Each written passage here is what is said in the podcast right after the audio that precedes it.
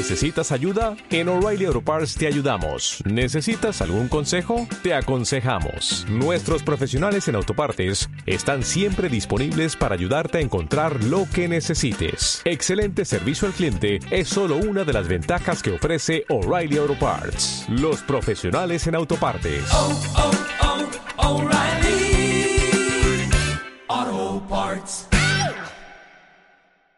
Hola, muy buenas. Con el título del episodio no hace falta decir mucho más. Hoy vamos a hablar del movimiento Black Lives Matter. Este lema, este hashtag, este movimiento se oye en todas partes desde la muerte de George Floyd, un afroamericano que murió después de que un agente de policía pusiese su rodilla encima de su cuello durante casi nueve minutos, a pesar de que el detenido le gritó insistentemente I can't breathe, no puedo respirar. Hoy no hablaremos de Rosa Parks ni de las marchas de Montgomery ni del Black Power, pero sí repasaremos la corta historia de este movimiento del Black Lives Matter que por desgracia ha tenido que denunciar ya muchas muertes de afroamericanos en Estados Unidos a manos de agentes de policía o supremacistas blancos. Bienvenidos a un nuevo episodio de Simple Política.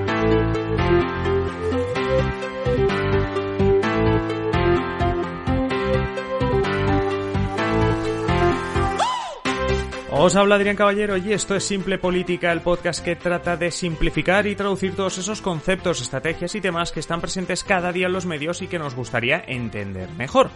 Hoy quiero hacer lo que comentaba al inicio y dice el título del episodio, hablaros del movimiento Black Lives Matter, porque es un movimiento joven pero que no ha nacido con la muerte de George Floyd el pasado 25 de mayo.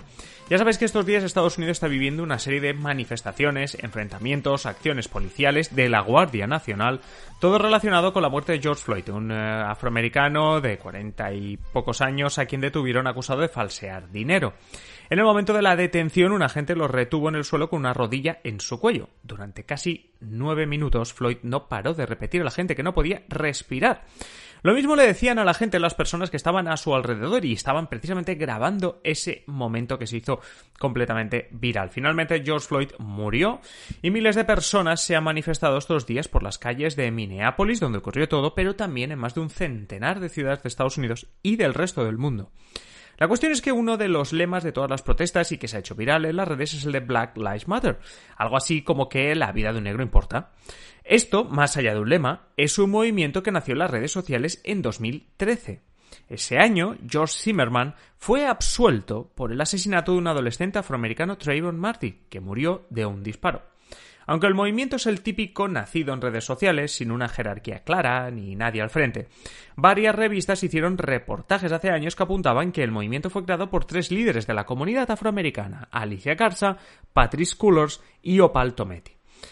Os dejo un, reportaje en la descripción del episodio, es un reportaje de, de, Fortune, donde, por ejemplo, podéis leer una historia sobre esto, sobre el inicio de, bueno, pues de Black Lives Matter. Tras los días y semanas posteriores a la absolución de Zimmerman, el caso que estábamos comentando, cuando la etiqueta Black Lives Matter empezó a ser viral por primera vez, el movimiento desapareció un poco, hasta 2014, unos pocos meses después.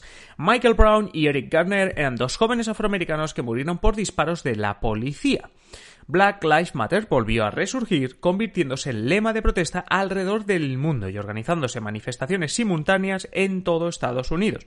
Quizás recordéis estos asesinatos no por los nombres, pero sí por toda la revuelta, las protestas y los disturbios que se produjeron en Ferguson, en la ciudad de New York gases lacrimógenos, carros blindados y saqueos. La ciudad estadounidense de Ferguson se convierte otra vez en el escenario de los disturbios, reiniciados después de que la policía revelara el nombre del asesino de un joven afroamericano. Se reporta que los manifestantes arrojaban piedras y botellas a los agentes y asaltaban tiendas. En la zona de los enfrentamientos se ubica el comercio que presuntamente fue robado por el adolescente antes de su muerte. Durante varios días el caos y los enfrentamientos monopolizaron la vida en Ferguson. De alguna manera, muchos están comparando esta situación, la de hoy, la de hoy en día, la de estas semanas, con la anterior. Aunque hay que decir que en este caso las protestas se producen a una mayor escala, mientras que los saqueos y los disturbios desaparecieron después de unos primeros días de caos. Tras lo que pasó en Ferguson en 2014, Black Lives Matter ha seguido manifestándose y moviéndose en redes, protestando por acciones policiales de discriminación o detenciones, a su parecer, injustas. De cara a las elecciones de 2016, ahora hace cuatro años, el movimiento empezó a organizar protestas, a desafiar a los candidatos, sobre todo demócratas, pero también republicanos, a denunciar la brutalidad policial, injusticia racial y todas las detenciones y muertes de afroamericanos a manos de policías. A partir de entonces es cierto que el movimiento ha perdido algo de fuelle. También es verdad que hasta hace poco no habíamos tenido un caso tan flagrante de abuso policial que ha acabado, en este caso, con la muerte de George Floyd. Black Lives Matter ha traspasado el movimiento, que quizá ni conocíais, lo que seguro sí que conocíais es el hashtag, la etiqueta en redes sociales y todo el movimiento de tweets, posts en Instagram y Facebook que ha provocado. En los últimos tres años es cierto que no habíamos escuchado mucho ese lema, será porque hoy en día todo lo que no es tendencia a un día concreto parece que lo olvidamos con facilidad. La cuestión es que tras la muerte de George Floyd volvemos a tener como tendencia etiquetas como la del Black Lives Matter y el movimiento ya es un lema, como lo ha sido estos días el I can't breathe, el no puedo respirar que pronunció Floyd antes de morir. Cómo no, a todo movimiento que se hace viral le salen movimientos contrarios, como el de All Lives Matter, que critica poner el foco en la vida de los afroamericanos y quieren que se hable de todas las vidas por igual, porque todas las vidas importan.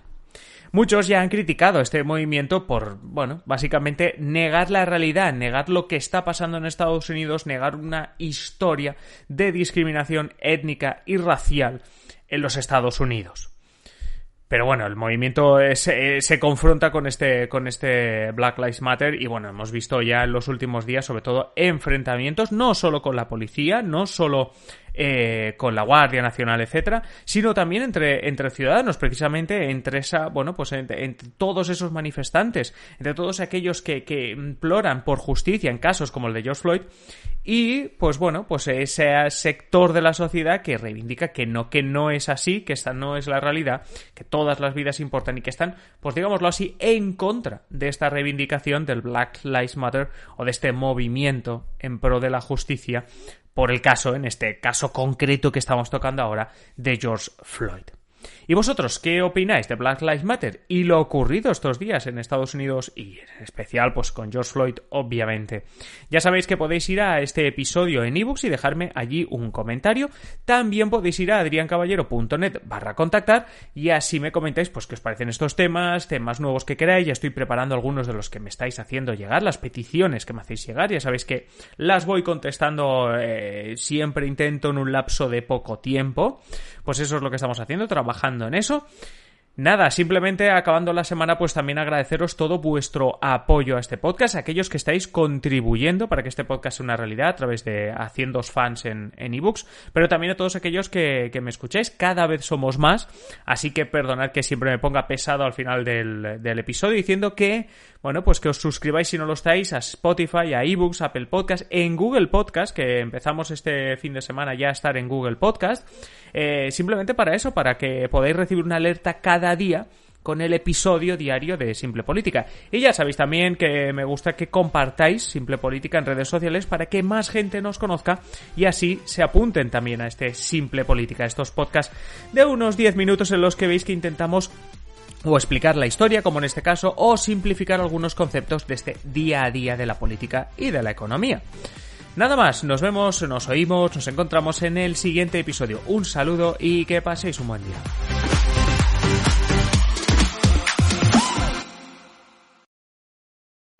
O'Reilly Auto Parts puede ayudarte a encontrar un taller mecánico cerca de ti. Para más información, llama a tu tienda O'Reilly Auto Parts o visita oreillyauto.com.